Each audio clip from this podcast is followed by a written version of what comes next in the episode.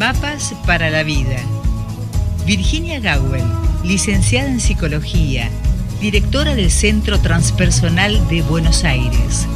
Te brinda herramientas para tu desarrollo cotidiano. Como bien lo anuncia la presentación, ya estamos en contacto con la licenciada, perdón, la licenciada Virginia Gawel, pero en vivo y en directo desde el estudio de la radio.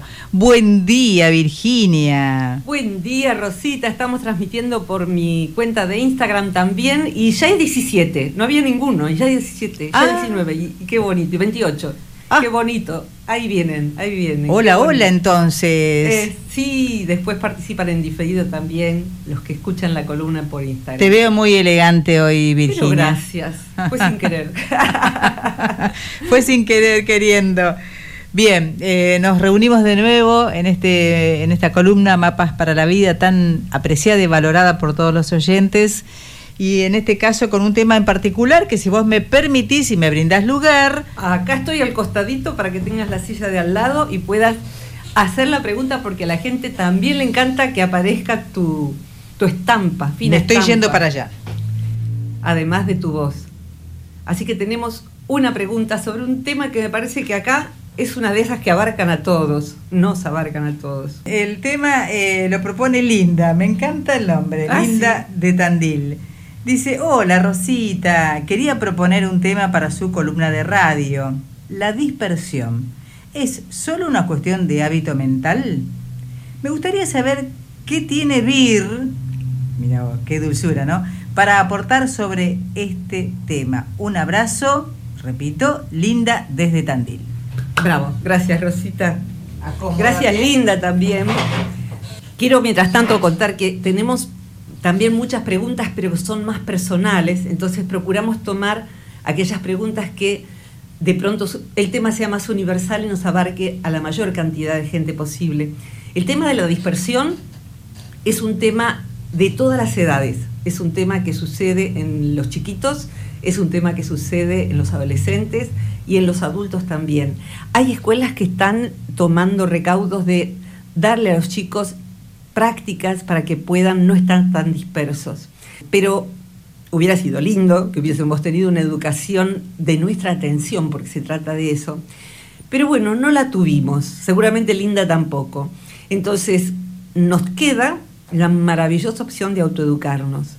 Eh, diría que casi todo lo que tenemos para hacer, una vez que vamos dejando nuestro hogar de infancia y adolescencia, es autoeducarnos. Lo que nos faltó, tener la sagacidad de ver dónde encontrarlo y cómo se hace, cómo se hace. Entonces, yo querría, más que describir cómo funciona la dispersión, que le voy a dar un ratito, a lo mejor darles herramientas prácticas y una pequeña herramienta sorpresa que tengo hoy. Así que bueno, hacia el final se van a enterar de cuál es la sorpresa. Fundamentalmente, cuando entramos a una web, por ejemplo, y vemos que por todos lados estallan cosas, vos querés usar un programa para, no sé, eh, editar videos, y hay un montón de carteles que te confunden para que descargues otra cosa. O sea que uno tiene que mirar con mucha atención para no pisar el palito, como se dice, no caer en la trampa de cosas que ap- aparecen por todos lados invitándote a que seas cliente. Como siempre decimos, la publicidad es necesaria para que se dé a conocer algo. De hecho, nosotros en el Centro Transpersonal de Buenos Aires hacemos publicidad para que la- las personas sepan que existimos y que tenemos algo para ofrecer. Lo que sucede es que el modo de instalarnos en nuestro inconsciente, en necesidades y recursos que ni siquiera queremos, acontece porque estamos dispersos. O sea, el mejor negocio es una persona distraída. En relación a, a la dispersión y en relación a, a cómo utilizan nuestra atención, en todo lo que hoy se llama neuromarketing. Neuromarketing. O sea, voy a entrar a tus neuronas y te voy a crear una necesidad que no tenías. Si tenías la necesidad, te voy a crear la urgencia para que la satisfagas. Si no tenés los recursos, te voy a invitar a que saques un crédito para cubrir la necesidad que no tenías, pero que ya dice que tengas y te generé la urgencia. Entonces, el debate, se debate en los medios para captar tu atención. igual que los políticos para que uno los vote, igual que todo. Si uno mira alrededor, si ustedes tienen animalitos, por ejemplo, lo natural es que cada animalito encuentre el modo de cómo captar nuestra atención. Hay uno que se hace el enfermo, hay otro que se impone. ¿eh? Entonces, Tashi, cuando no le doy las galletas y me olvidé, eh, viene y me ladra así bajo. ¿eh? En tanto que otro viene la gatita y se refriega. Entonces, cada uno quiere atención. Atención es amor. O si quieren, el amor ejercido es atención, porque es atender. No se usa ya tanto, pero en el interior de, nuestro país, eh, solo, sobre todo, de alguien que, que, es amable, que es gentil, decís, qué chico atento, ¿eh? qué chico atento. En verdad, creo que lo más valioso que podemos dar a otro, humano o no, es nuestra atención. Y me emociona decirlo. Si tenés una planta, por ejemplo, tenés que darle tu atención, tenés que ver qué humedad necesita, tenés que ver si está en el lugar adecuado, si se está secando, si la regaste de más. Atendés a eso, atendés a la casa. Entonces, lo que le pasa a Linda, posiblemente en esta dispersión, es lo contrario de concentración.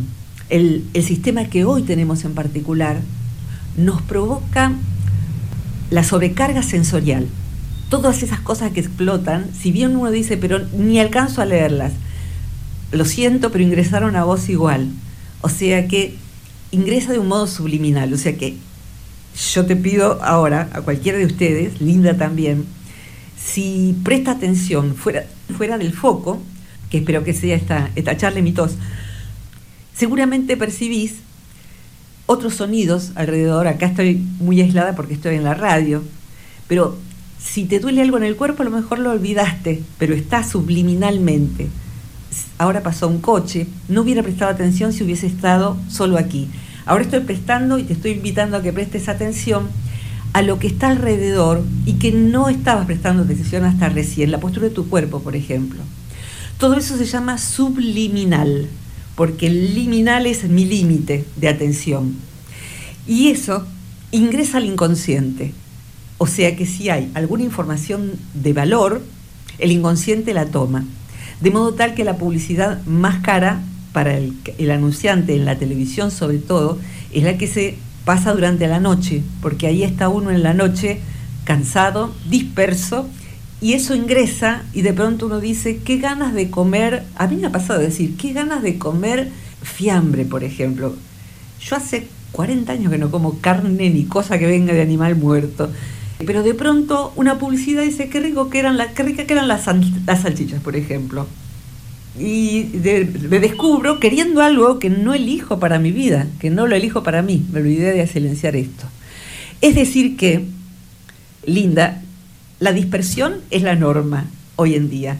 Pero la columna apunta hoy a que a ver qué podemos hacer con esto para que no nos pase esto.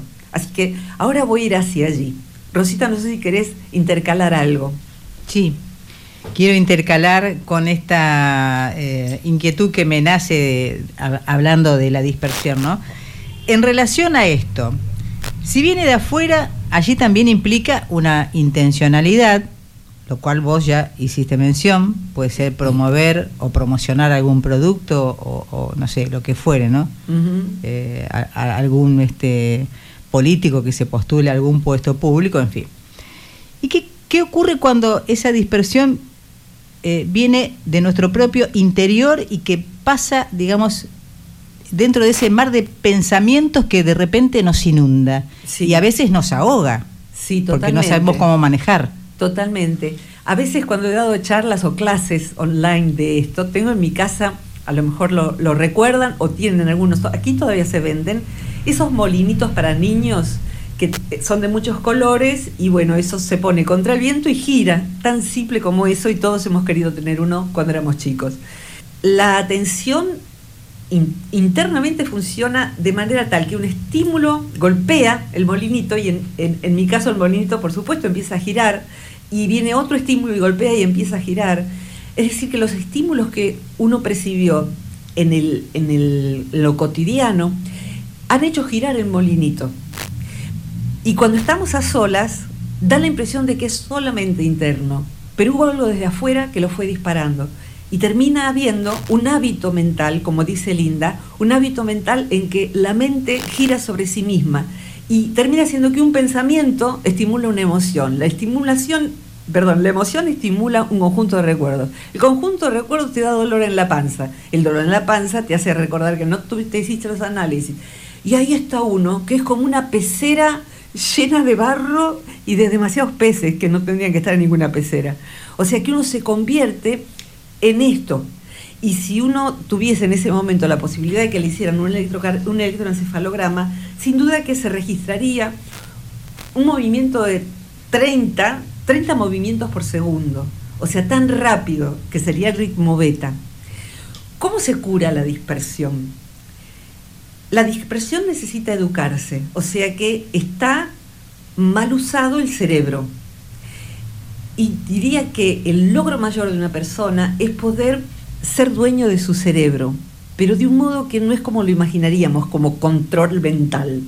No existe tal control mental. Fue bueno en su momento, fue un ingreso del mindfulness Occidente, pero el control mental así no existe, ni tampoco es necesario poner la mente en blanco, como se dice, cuando vos meditas pones la mente en blanco. No, si alguno todavía piensa en eso, eh, les aseguro que no.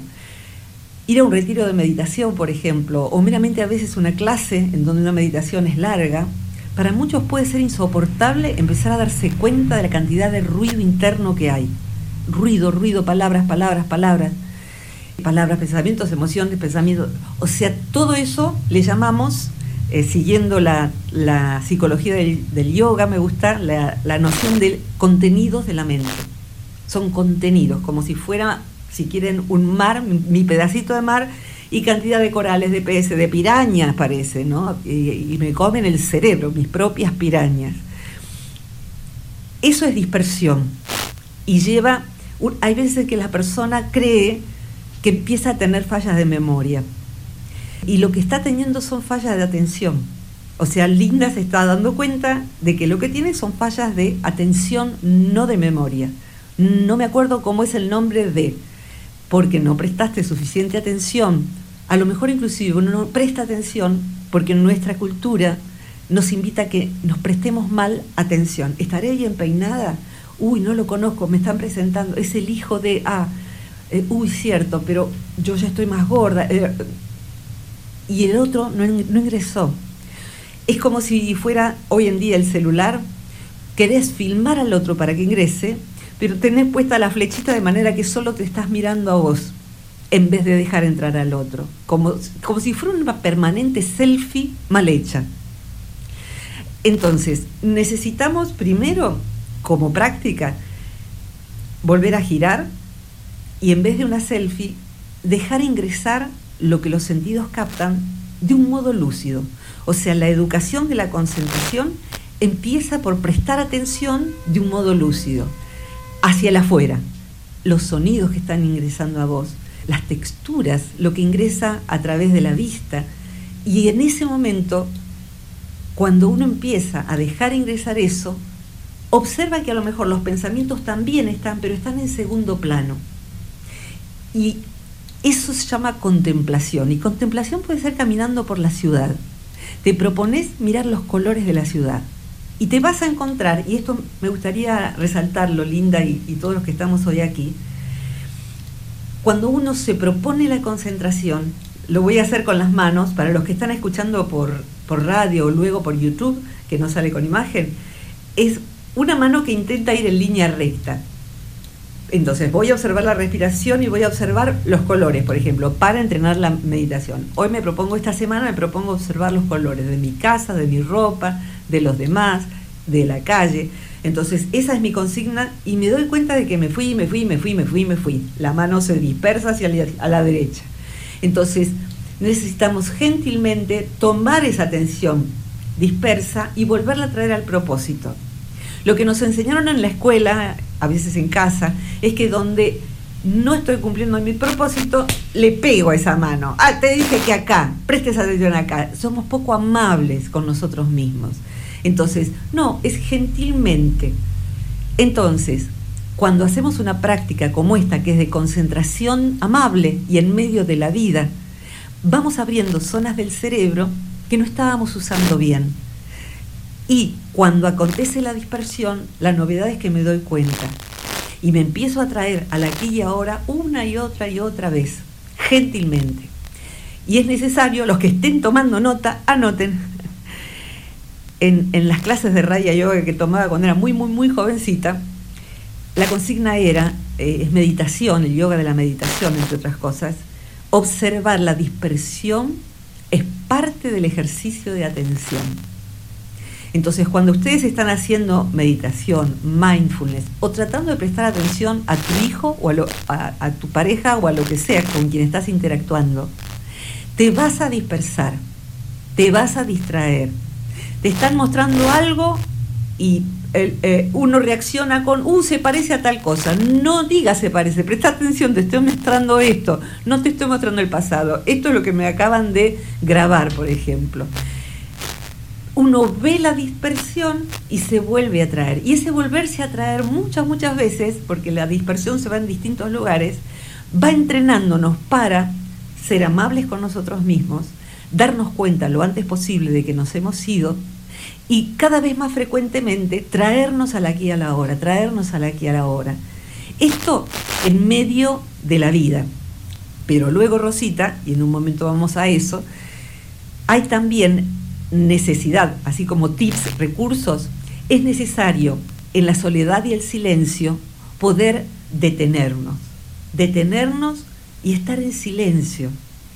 Y ahí sí la, la observación se pone selfie observo los contenidos internos. Puede que estés quieto o puedes que hagas alguna pequeña actividad contemplativa, alguna actividad manual, si haces alfarería, lo que fuere.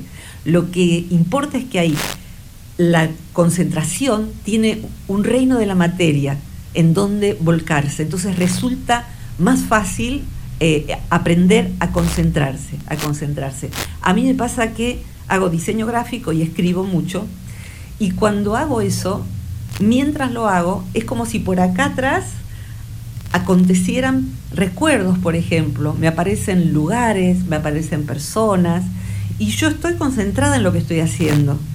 Y eso aparece, y eso no quiere decir el hecho de que aparezca una asociación, un recuerdo, que fuere, no quiere decir que te vayas con ellos.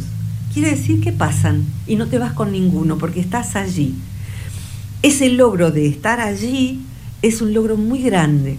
Entonces enseguida, eh, luego de tu intervención, voy a dar un tip más que es de Brother David, el querido Brother David, que está cumpliendo 90, que cumplió 97, su estrategia para que uno pueda desarrollar la concentración.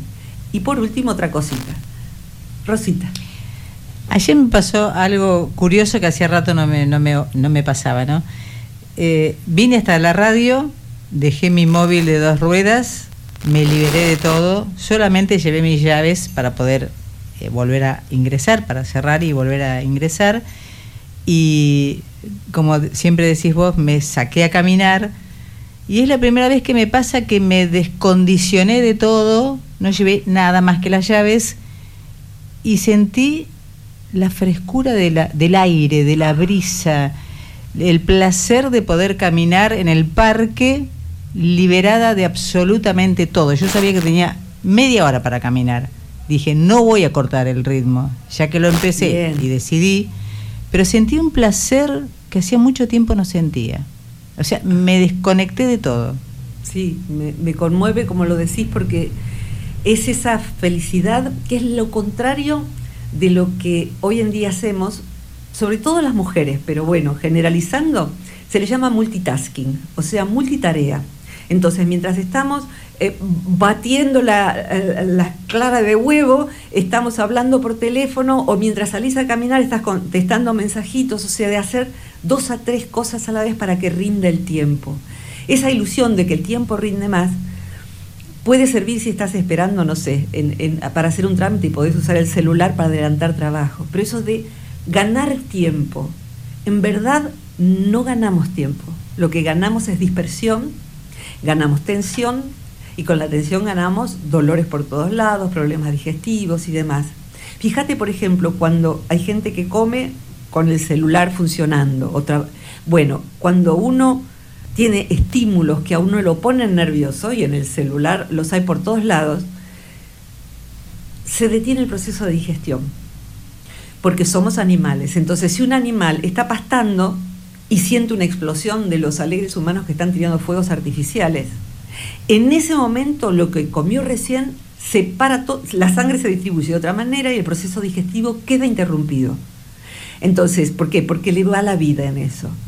Entonces, todo lo que nos saque de esa paz, nos, nos, tenemos que dar cuenta de que nos saca de ahí una vez que le vamos tomando el gustito a eso, Rosita. Vos recobraste el gustito de andar simplemente caminando, como pensar en nada, que decía Gieco. Tal cual. Entonces no es aspirar a que no haya pensamientos, es aspirar, mira, la aspiración máxima de las tradiciones de Oriente que llegan a Occidente, la aspiración máxima es la imperturbabilidad, que no quiere decir ser cejijunto y sin que nada te conmueva, por el contrario, los griegos le llamaban ataraxia, es como el ánimo justo, no te desborda ni lo bueno, que no, no es saludable a veces que te desborde, ni lo problemático. Pero para eso hay que estar en eje y para estar en eje hace falta, y acaba la clave de Brother David, que es, si quieren después buscan en la web de Vivir Agradecidos, quién es Brother David, monje benedictino, eh, psicólogo, magíster en arte y un montón de cosas más, exquisito. La práctica que él da, tomen nota, es stop, look, go. Y se la suele decir en inglés por lo cortito, ¿no? Stop es detenerte, aunque sea en el baño de la oficina, suelo decir. Linda, si vos podés en tu casa, para, estás limpiando la casa, para, para, te erguís, te sentás, respirás, stop. Look es miro, miro dentro de mí. ¿Qué siento? ¿Qué emociones hay? ¿Cómo está mi cuerpo? ¿Cómo está mi actitud? Miro mi actitud. Estoy peleadora, estoy defendida, estoy holgazana, ¿cuál es mi actitud en este momento? Y eso sería el darse cuenta. O sea que ahí la dispersión se junta toda en el stop y te permite darte cuenta. Y el go es volver a la vida, volver a la vida. De hecho, hace poquito hice un retiro de meditación en Edimburgo, pero online, y había un par de maestros que, que son maestros de verdad, eh, los dos educados en neurociencias, Mathieu Ricard y Mingyur Rinpoche, francés el primero, tibetano el segundo. Y lo que se propone hoy son micromeditaciones, aunque sea de cuatro minutos, cuatro minutos, que tendrían que ver con este stop, look, go. Y parece que no, pero lo que se sabe es que esas micromeditaciones, si te pones una alarma linda en el teléfono, una pequeña alarma amable que te diga cada hora o cada dos horas Stop, Look, Go. Vas a ver que de acá a tres meses tu cerebro cambió y tenés mucha mayor capacidad de concentración. Y lo otro sería, además de parar, ver y salir, y lo otro sería tener como opción en casa, en tu trabajo, donde sea, la posibilidad de hacer tareas que vos detectes que te producen el efecto que dijo Rosita. Se va a llamar a partir de ahora el efecto Rosita. Esto de decir, qué lindo, qué liviano, que nada, me puse a hacer esto y me olvidé del mundo. ¿Cuáles son las tuyas? A mí me resulta cantar, por ejemplo. Cantar, grabar, perfeccionar una canción. Me gusta mucho practicar el eh, enfocarme en aprender de memoria poemas. Pero no soy la única que practica.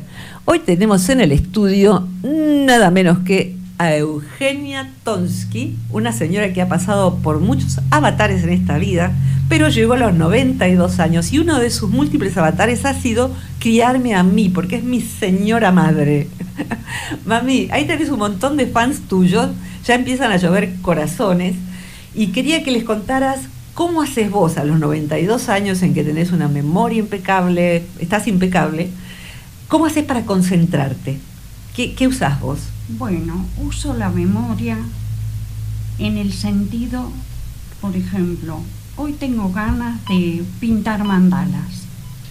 y me gusta combinar los colores, poner los colores, tratar en lo posible de tener pulso. Y cuando me canso de eso, digo, bueno, me gusta tejer también. Entonces, miro los dibujos, porque eh, de acuerdo a cada dibujo, si te equivocas una partecita, te sale otro dibujo, no el que está preparado. Entonces voy tachando lo que estoy haciendo y si me equivoqué, lo deshago, pero estoy concentrada en eso, en ese tejido o en ese mandala, o cuando antes escribía que ahora había dejado de escribir, me gustaba escribir y leer. Así que no es solamente lo mismo que cuando voy al jardín y veo la naturaleza, esas flores, esos colores, es algo que me llega al alma. Es una cosa tan preciosa que digo, bendita naturaleza, que podamos disfrutarla todos. ¿Y la, el jardín, qué tareas haces y qué te pasa mientras las haces, mami? Estoy concentrada en esa flor. Ahora en este momento, por ejemplo, hay muchas amapolas, hay simples, hay dobles. Y le saco el yuyito y digo, a esta le falta un poco de agua. Entonces, a la tardecita, la manguerita les da esa agüita. Entonces, a la mañana miro ese jardín, esos malbones blancos, rojos, los, los lirios, los... En fin, cada flor es como si me dijera, acá estoy, gracias por haberme cuidado. Bueno, ¿qué les parece? Me parece que la columna de los martes va a ser de Eugenia Tonsky. Me parece que Gracias, mamita. No la sigo porque se nos vence el tiempo, pero delicioso lo que has convidado. Saluda a tu público. Ahí estamos. Salud a todos. Salud a todos. Ahí está. Llueven corazones. Eh, bueno, esta es Eugenia. Eugenia tiene como nivel de instrucción, suele decirlo ella, tercer grado de primaria. Eugenia se autoeducó. Y muchos, si quieren, ponen Eugenia Tonsky en YouTube y van a conocer la historia de esta mujer que dio en ser nuestra madre, de Mario Luis Gawel y de mí, mía. Como ven, son pequeñas tareas. Cuando mamá teje tiene unos mapas de cuántos puntos tiene que tejer, entonces los va, son sumamente complejos, caminos de mesa, almohadones, crochet, de lo que ya no se hace. Pero eso la obliga a estar atenta y me parece muy interesante esto que vos decís de, ¿y si me equivoqué? Destejo y lo vuelvo a tejer. O sea que hay un autotrato amable también. Y si lo, si lo tejiste mal es porque hubo una distracción. Entonces, si hubo una distracción en ese ir la mano hacia un lugar que no era donde estaba direccionada, destejo y vuelvo. No ser tan dramáticos ni drásticos con nosotros. Entrenamiento, entrenamiento, entrenamiento. Entonces, Linda, es cierto, es un hábito la dispersión y es un hábito la multitarea. Lo que hoy se sabe es que la multitarea gasta muchísima energía en el cerebro, se consume la glucosa del cerebro. Entonces, salvo que sea una situación extrema, hacer muchas cosas a la vez no trae una buena vida. Por eso es más fácil en un lugar en contacto con la naturaleza. Pero si no tenés la gracia de poder cultivar tu, tu plantita, te haces amiga de algún árbol de la plaza más cercana y vas y estás. Y este diálogo que vos tenés con tus plantas, de alguna manera lo tenés con tus perros, lo tenés...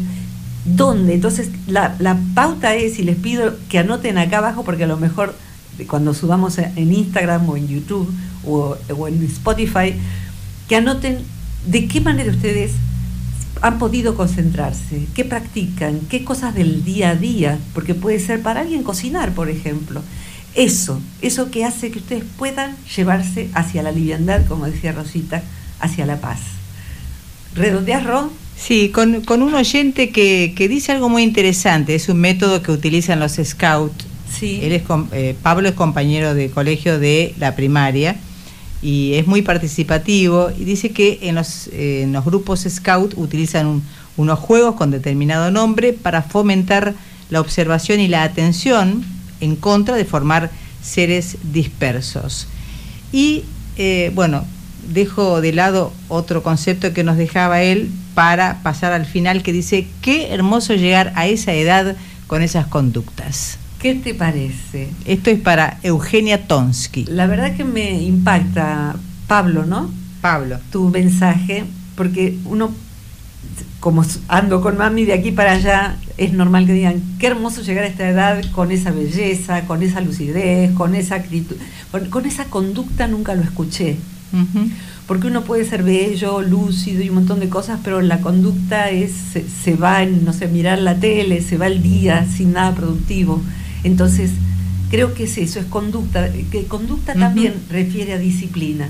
Y redondearía diciendo que en el budismo, por ejemplo, en, el linaje Nyingma, se entiende que a la felicidad se llega a través de la disciplina.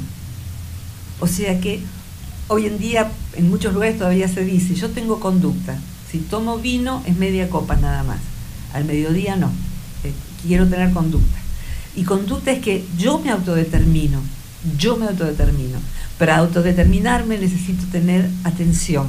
Así que vale la pena ir viendo cómo implementar algo de todo esto que hoy hemos conversado, y hay mucho más por supuesto, para que podamos autoeducarnos y desarrollar, en vez del hábito de la dispersión y la multitarea que no nos hace bien, hay un punto que no nos hace bien, poder entrar en el sistema parasimpático. Después lo buscan en internet. Rosita. Otro mensaje para, para ustedes. Buen día. Gracias Virginia. Saludos a Eugenia Adriana Gutiérrez, la profe. Qué linda. Gracias Adriana. Gracias Adriana. Creo que este, es, educarse a sí mismo también es criarse a sí mismo. Mamá suele decir de su nombre que es la bien nacida. Y la verdad que uno diría, bueno, orfanaste a los seis meses, eh, tu padre era terrible y te pasaron tantas cosas. Sin embargo, el ser bien nacida es lo que hizo con aquello que se le dio al momento de nacer, aquello que tuvo al momento de nacer, las carencias y las no carencias. Y con eso armó una vida que hoy brilla y como ven es maestra. Así que gracias, mami. Gracias a ustedes. La verdad que tengo mucho para agradecer a la vida. En la vida aprendí muchísimas cosas y espero que todos, todos, todos sean felices. Gracias. Y aprovechen cada momento feliz. Muy bueno eso. Tomar por derecho cada ración de felicidad que la vida tenga. Y si estamos distraídos, ni nos damos cuenta. Claro. Ni nos damos cuenta. Así que, bien vale. Gracias, Linda, por la pregunta. Gracias, Mami, por tu participación. Gracias, Rosita. Tarea para el hogar. Tarea para el hogar, todos. Y eh, pueden volverlo a escuchar en un rato porque queda subido a Instagram. Y si no, quienes están en radio, se sube la semana que viene, porque esta semana se sube la de la semana pasada Estamos por Spotify, por YouTube y por el Instagram que está en mi Instagram, la de mi cuenta de Virginia Gawel. Y gracias a la tarea que cumple cada uno de los integrantes del Centro Transpersonal, comenzando por el editor. Totalmente, Mario Luis Gawel, que también fue criado por la señora porque es mi señor hermano y edita el sonido, y Dante Rodríguez Razzini, que es quien se ocupa de eh, subirlo a YouTube y demás creamos comunidad compartiendo cada uno lo que cada uno, como hicimos recién, cada uno de nosotros puede hacer. Así que compartan ustedes también porque aprendemos todos de todos. Así nos volvemos múltiples alumnos, múltiples maestros. Beso grande. Hasta la próxima. Gracias, Rosita. Gracias, Virginia. gracias por la familia que tengo, la hija, el hijo y la familia que tengo. Es preciosa. Gracias, corazón. Gracias, Eugenia. Hasta la próxima. Hasta la próxima. Enseguida queda subido, ¿eh? Yo me quedo con, la audiencia para comentar que aquellos que necesiten eh, proponer alguna temática en particular pueden dirigirse al más 549 2323 52 64 97. Un lujo hoy, ¿eh? Así cerramos Mapas para la Vida.